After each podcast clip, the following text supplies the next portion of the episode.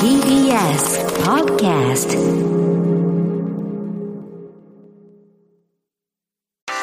文化系トークラジオライフ。文化系トークラジオライフ今夜は今やり直しを考えるというテーマで私山本ポテトが朝4時まで生放送でお送りしています。えここまでですね再読学び直しまた職場復帰のための学びっていうことでいろいろお話聞いてきたんですけれどもちょっとねすごくねこれからちょっと長いメールをいただいた方なんですけどちょっと前半だけ読ませていただきたいと思いますラジオネーム昼夜逆転さんえー今回のテーマ、今やり直しを考えるですが、私自身は今2つのやり直しをしようとしている過程にいます。その時間の中で、現代の社会が実はやり直しに関してかなり不寛容であり、無関心に近い拒絶を感じることも少なくありませんでした。それは実は文化的なことかもしれないなと思いました。一つ目のやり直しは自分にとっては人生のやり直しに近いことです。個人的なことですが、家族の介護を始めて、いろいろな事情により仕事も辞めざるを得なくなり、30代で無職で介護に専念する中で、家族介護者にこそ個別で心理的な支援が必要と思うようになり、勉強を始めて介護を続けながら40代で大学院に入学し、50代で臨床心理士の資格を取得しました。その後、公認心理士の資格も取得しました。大学院修了時に一つも仕事が決まっていなかったのは同期の中では私だけでした。翌年紹介してもらったのは家族介護者の心理支援という希望通りの仕事でとてもラッキーでしたが、それは月に一度だけでした。そうした中でやり直しに関して拒絶感につながるような言動を何度も感じた原因は自分の能力ももちろんありますが、それに加えて年齢とケアに専念することによる無職という要素が大きかったかもしれません。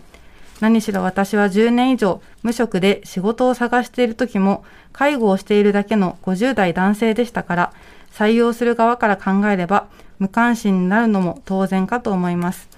ただ、もしも年齢差別の撤廃ともう一つケアの経験と重視と視点の切り替えが行われるような社会になれば結果としてやり直しに寛容な構造になり私だけではなく改めてやり直しについてもっと豊かに語れるようになるのではないでしょうかっていうお話でなんかものすごく先ほどの話と同じようにこう生活する中でその自分が感じたことをすごい学び直して、まあ、仕事に就こうとしている中ででもまたちょっと壁があってっていうお話をいただいたと思うんですけどこのケアに専念することによる無職っていう言葉が出てきまして小川さんこのあたりどう感じますか？いや、本当にね、もう、本当にこういう方が、多分、うんあの、氷氷山の一角で、うん。もうすごいたくさんいらっしゃると思ってます。そうですねそれで、えっ、と、ちょっとその、あの、続きにもこういうことが書かれているんですよね。私もそうですが、介護離職をして仕事を再開しようとするときに、その介護青年のね、ね、年月っていうのは何もしていない、なかったこととして扱われてしまい、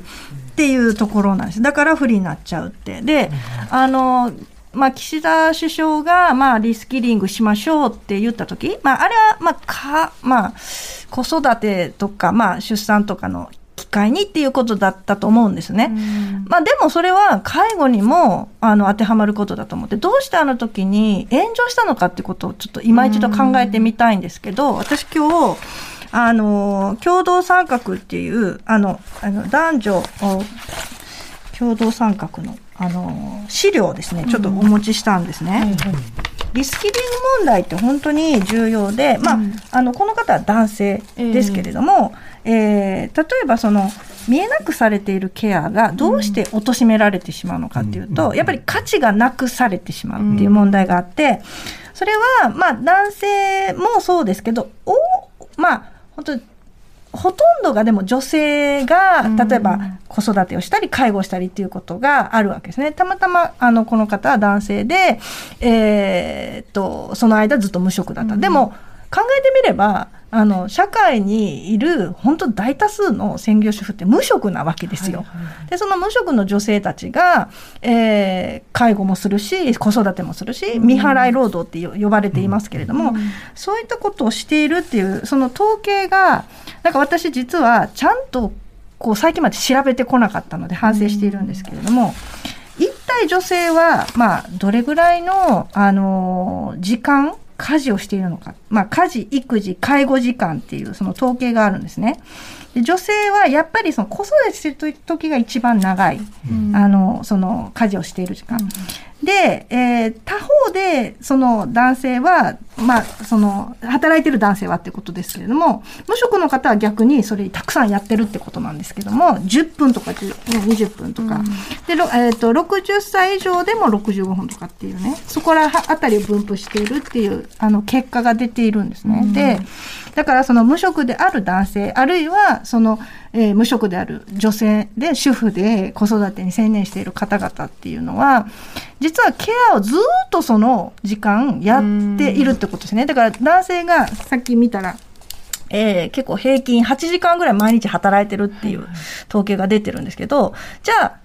帰って家事を手伝うのか子育てをするのかっていうと、やっぱり家でいる、家にいる女性、あるいはその、あ働いていない方っていうのが、そういうのを請け負っているっていうことが。だからここで無職で、えー何年間もずっと介護されていたっていう方の話だったわけですけれども、だからそういう人たちに対する支援ですよね。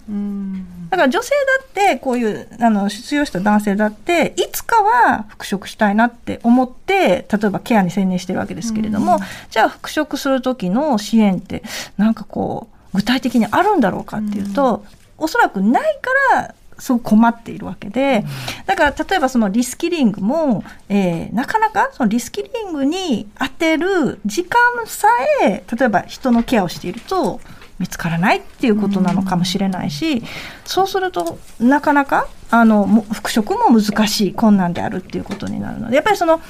えー連鎖ですよね。だから一旦仕事を離れた時に戻りにくい仕事に戻りにくい社会なんじゃないかっていうことを私はすごいだから今回いろいろ調べてみてリスキリングでなぜ炎上したかっていうとそういう現実を多分政治家の人が理解していない、でその政治家の割合を見ると女性が圧倒的に少ない、だから要するにうーん女性が例えば失業して復職できないっていう問題に本当に真剣に向き合っている、あの政治家の方々ってどれぐらいいるんだろうって考えて、やっぱり明らかに女性少ないから自分事として考えられてないんじゃないかっていうことを考えていくとやっぱりリスキリングがえーまあ一つの引き金になってあんだけ炎上してしまった。だからそそれを、まあ、反省点として我々ももうちょっと何が必要でどういうしどういった具体的な支援が必要でっていう話し合いをすべきなんじゃないかっていうことですよね。なんか園田先生は、あ今のね、あはい、あ、うん。中田夏樹です。はい。あの今のね、小川さんの話あれですね、あの一応曲がりなりにも専門でうん家族社会学家私やっていまして、で、えーっとまああのおおむねその通りなんだけど、面白い話は、うん。あれね面白いというかまあひどい話なんだけど、あのーあれですね、共働きであっても、男性はあんまりあんまりどころかほとんど。その統計も あの仕事あの家事育児をしない。なんですよ。でそうするとどうなるかっていうと、うん。日本の働く女性って世界で一番睡眠時間が短いんですよ。うん。で、まあ、寝る間をまあ削って、えっ、と、まあ、家事育児やって仕事をしているって、こういうのをあれですね、えっ、と、セカンドシフトっていうふうに言いますよね、社会学の言葉で。えっ、と、一つ目の勤務をした後で、二つ目の勤務を家に帰ってきてやってるっていう、そういう意味です。で、そこはその、不払いである労働っていうのを、あの、やっている。賃労働をやってお家に帰ってきたら、シャドーワークというふうに言われるんだけれども、まあ、えっ、と、お金にならない労働っていうのを、まあ、賃金が発生しない、まあ、家事とか育児っていうような、まあ、労働って言ったらちょっと違和感ある人いるかもしれないけど、でも、まあ、それがないと実際働くっていうことが成立しないようなことを、まあ、やっていて、で、それが、まあ、ほとんど女性によって担われているっていうのが、まあ、大きな問題だっていうことになるわけなんだけれども、まあ、それっていうのは、あの、まあ、いろんなとこで言われていることでもあるけれども、まあ、いわばですね、その福祉で本当だったら、まあ、行政だったりとか、まあ、地域社会だったりとかが、まあ、サポートしたっていいはずのところを、まあ、女性のシャドーワークに、まあ、おんぶに抱っこで、まあ、すっかり、あの、まあ、甘えているというか、えーそこをすぐに、まあ、依拠して、えー社会が回っているっていうのが問題なんだけれども、まあ、今般でさらに問題になっているのはやっぱり子どもがそういう介護やケアに今借り出されているっていうヤングケアラーっていう話ですよね。であともう一つがさっきのメールにあるような介護離職に関しては、まあ、男性であってもそういうことを、まあ、せざるを得ないような状況に追い込まれていてでまあ私この話いくつもルートあると思うんだけど一つはやっぱりやり直しができないっていうところにあるのかなと思いますよね。あのメールにも例えば、えっと、氷河期世代で、えっと、ロスジェネですと。でそうすると新卒で就職するのが難しかったですと、でそうするとその後のキャリアの、まあ、カカバーが全然できなくってあのあの第二の選択肢っていうのがなかなか得ることができないから、まあ、やり直しが難しいみたいな話っていうのはあのこの後出てくると思うんだけれども、うん、そのやり直しの効かなさっていうところは一つあのなんて言うんだろうな今回もう一個テーマとして出てくるところなんだろうなと思いますよね。やっぱりねあの私大学卒業論文が女性日本の女性パートタイム労働者の近いじゃない。調査、だからそれからずっと、うん、あのケアをやまあ関心があるのは、やっぱり実際237人の対象、まあパパートの女性たちにアンケート調査を行い、7人に、えー、実際の指摘調査をやりました。それが私がまだ 20, 20歳の時ですねやったのが。でその結果がね驚くべき結果だったんですよ。でこれは実はそのあの矢野さんが書いているあのマネージャーになりたいっていう、ね、学校する体あの話にここに戻りますね。これ実はね本質的な問題だと思うんですよね。つまり私もそうだったんですけど10代20代の頃って自分は果たして将来何になりたいかなんてはっきり分かっていなかったわけですよ。女ならば結婚して子供を産むのが常識って例えばこの本では、えー、女性ならマネージャーで選手にならないっていう、であのここで面白い提起がされているマネージャーになりたいという女性、まあ、女子生徒の自由な意思を抑圧していないかっていう。これ、あの、すみません。これは、あの、矢野さん、どうどういう話の内容とか、ところだったんですかね？部活動で、要するに、えっと、共学の部活動で、えー、女性マネージャー制度を禁止にしたんですよ。うん、うん、なぜなら、性別役割は良くないからっていう趣旨で禁止にしたんですけど、禁止にした結果、女性を、女子生徒がマネージャーをやりたい、男子マネージャーは認められるっていう奇妙なことになってるんですね。うん、だけど、女子は認め、そうなんですよ。男子部活の女子マネージャーが禁止されてるから、女子マネージャーの自由な意思が、あの、阻害されてるじゃないかっていう意見が生徒が出てきたっていう、はい、でここで問題になるのがやっぱり女性が高校とかの段階でその自分はマネージャーやりたい。なぜなら例えばそのアニメとか見て可愛い女性がマネージャーをやっているのに憧れたとかそれって完全にまあその過不調的な役割を内面化した結果それが本当に自由な選択なのかっていう問題が常に残るわけですよね。自由とは何か問題っていうんですか？で、私はだからこの矢野さんの本読んだ時にもう、もう、は、心で拍手をしていました。っていうかその、そういう、そういう問題提起を、だからさっきあの、教育現場では、やっぱりじ、実際の知恵、実際生きていく知恵を僕は教えたいんだって一緒に学生徒と考えたいんだっておっしゃったのすごいわかるんですよ。例えば大学でもジェンダーの講義を聞きましょう。なんとかの理論をやりましょう。リベラルフェミニストは何かみたいな、そういうのって教科書で読んでも全然面白くもないし、大事なこと書いててもピンとこなかったりするんですよリベラルフェミニズムってどういう意味だろうみたいな。でもこういう話から入るとそもそもじゃあフェミニズムって何だろうっていうその実際アクチュアルな問題が提起されている。でだから私はこう日本の社会にいる女性たちがなぜパートタイム労働を、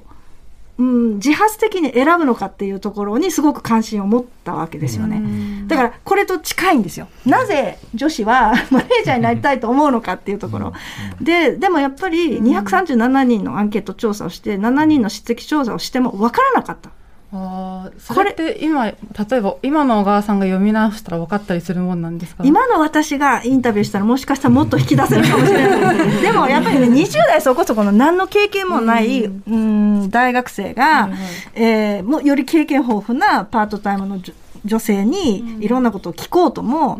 内面を明かしてくれないわけですよね。なぜで、で、多分複雑な、複合的な理由で、えー、パートを選んでる。で、えー、私の仮説はきっと、あ、他に、あのね、確かね、この中にもいました。ちょっと後で探してみたいんですけども、正社員になりたいのになれないって、うん、あの、書いているリスナーの方がいて。探して、探してみましょう。はい、私、その、そういう人ばっかりだと思い込んでたわけですよね。調査始めてみると、90%の人が将来しゃあのたとえ子育てが終わっても正社員になりたくないっていう回答がほとんどだったそこは本当に非常に難しい点ですよね。うん、つまり、その、我々がこう、思っ、えっ、ー、と、うん、自分の選択がどこまで自分の感覚なのかっていうのは、近代的な主体っていうのは基本的に自分が、あの、完全にね、意思できて位置しているというふうに考えるわけだけれども、その前提になっているところがかなり複雑になっているわけですよね。つまり、まあね、マネージャーの話で言えば、かなり影響、ちっちゃい頃の影響、社会的な影響を受けて、自分の選択をしているつもりが、それは、選ばされてるんだよと言われることもあるかもしれんが、いや、しかし、とは言われても私はこう選択しているんだというときに、むしろ、そんなことを上から目線で言われてね、うん、あなたは操られてるって言われても困るぞということになるわけですよね。そんなことは言えないわけもちろんそうですよね。ね難しいところですね。で、実際、本当に、だからね、私の、あの、今、ケアする惑星っていうの最近書いた。あの本もそうだし、前著のケアの倫理とエンパワーメントもそうだし、なぜああいう本を書かなきゃって思ったか、切実に思っているかっていうと、あの、ケアすること自体喜ばしいし、その、うん幸福感に包まれる栄意だったりするわけですよ、本当に。だからそこを私は疑ってかかって、あの、若かりし頃はですね、なんでこの人たちはケアなんてことをやるんだろうって、まあ、見下してしまっていた自分がいるわけですね。で、その大きな反省のもとで今、社会がそう見下すからこそこんな風に、えー、リスキリングの問題とか、なんかなかったことにされちゃう？ケアという栄意はないと誰もその生き延びられないのに、子供だって死んじゃうのに、あたかもそれが誰でもできるようなことだったり、ななんていうか、どうでもいいことのように扱われて、で、だから私が、あの、何十年か前に行ったその調査では、前提が間違ってたわけですよ。つまりケアより働いて稼ぐことの方が重要じゃないの女性にとってっていう、そういう仮説を私が勝手に立ててしまっていた。ちょっと先ほど小川さんがおっしゃってい。たメールを、9番。なんかパートからやっぱりフルタイムで働こうとなった時の採用されなさといったひどかったですっていう、これ、郊外鉱山さんの、はい、あの、あ、先ほどもね、読んでください。だからやっぱり、あの、方ばっかりだとイメージしてたんですけど、もう私は家庭に入って、ケアをね、介護したり、かあの子育てしたりすることが、もう自分の、言ったら、あの、うん、使命であるみたいな。でそれそれ自体私がこう拒絶しようとしていたというか否定しようとしていたっていうことが私後になって気づいたわけですよ。だからね、うん、ややり直しっていう今回のテーマで考えてみたときに、うん、そのケアだったりとか、うん、あるいはケアではなくて別の仕事だったりとかさまざまな価値がある中で、その今やってるっていうことを、まあ、あの、もう一度捉え直してみるってことはやっぱり重要ですよね。今の話聞いているとね。で、その中で見えてくるものを、大事にしなきゃいけないけど、うん、まあでも確かにね、ケアの仕事本当に忙しかったり、まあどんな仕事でもそうですけれども、うん、あるいはその、さっきのメールにあったような無職の状態であるみたいなことでケアをしているという状態の中で、その、やり直しというか、まあ、やり直しって僕の定義で言うと、あの、自分をもう一回見つめ直すっていうことなんだけれども、初発が。そこが難しかったりもするから、こうね、多くの人にとって幸福な形でやり直し見つめていく、その、労働の価値を探していくっていうのは非常に難難しかったと思うし、多分今この中にいる人たちもたくさん転職をされてきてると思うんだけれども、その転職をするっていう中にだって、あの、様々なやりたかったこと、えー、あるいは難しかったこととか、あの、まあ、吉川さんとか、あの、皆さんも転職とかもされると思うし、そのやり直すっていう中で自分の労働の価値観っていうのを見つめ直すっていうこともあると思うんですけれども、結構、はい、吉川さんとか思うこととか。読んでもいい、ね、あの、かやこもえー、私はコロナ禍が始まるとほぼ同時に産休に入り、今年度の4月から職場復帰をした中高の教員です。うんうん、えー、臨時休校や緊急事態宣言も相まって、丸2年ほど職場を離れるという経験をしました。うん、若い頃は育休を取ることで自分のキャリアが一度ストップしてしまうことにとても不安を覚えていました。しかし、妊娠が分かった頃は正直少しやりきった感があったように思います。30代前半で自由に働けた分、校内外の仕事を精力的に行い、部活も休日休みなくやり、プライベートも充実させたくて常に動き回る毎日。でも心のどこかで自分はこの先どこに向かうのだろうという思いもありました。うんそんな時期に産休に入り、コロナ禍もあって出産後もほとんど外出できずに過ごしていました。子育てはもちろん大変でしたが、これまでほとんど家にいなかったのに、強制的に家にじっとしていなければならない毎日。うん、読者オンラインを活用して育児コミュニティを各種活育児コミュニティや各種勉強会に参加するなど家にいながら自分を見つめる時間を取ることができました。そうやって過ごした1年半の育休を終えるにあたって、これからは教員人生の第2章だと思うと決意しました。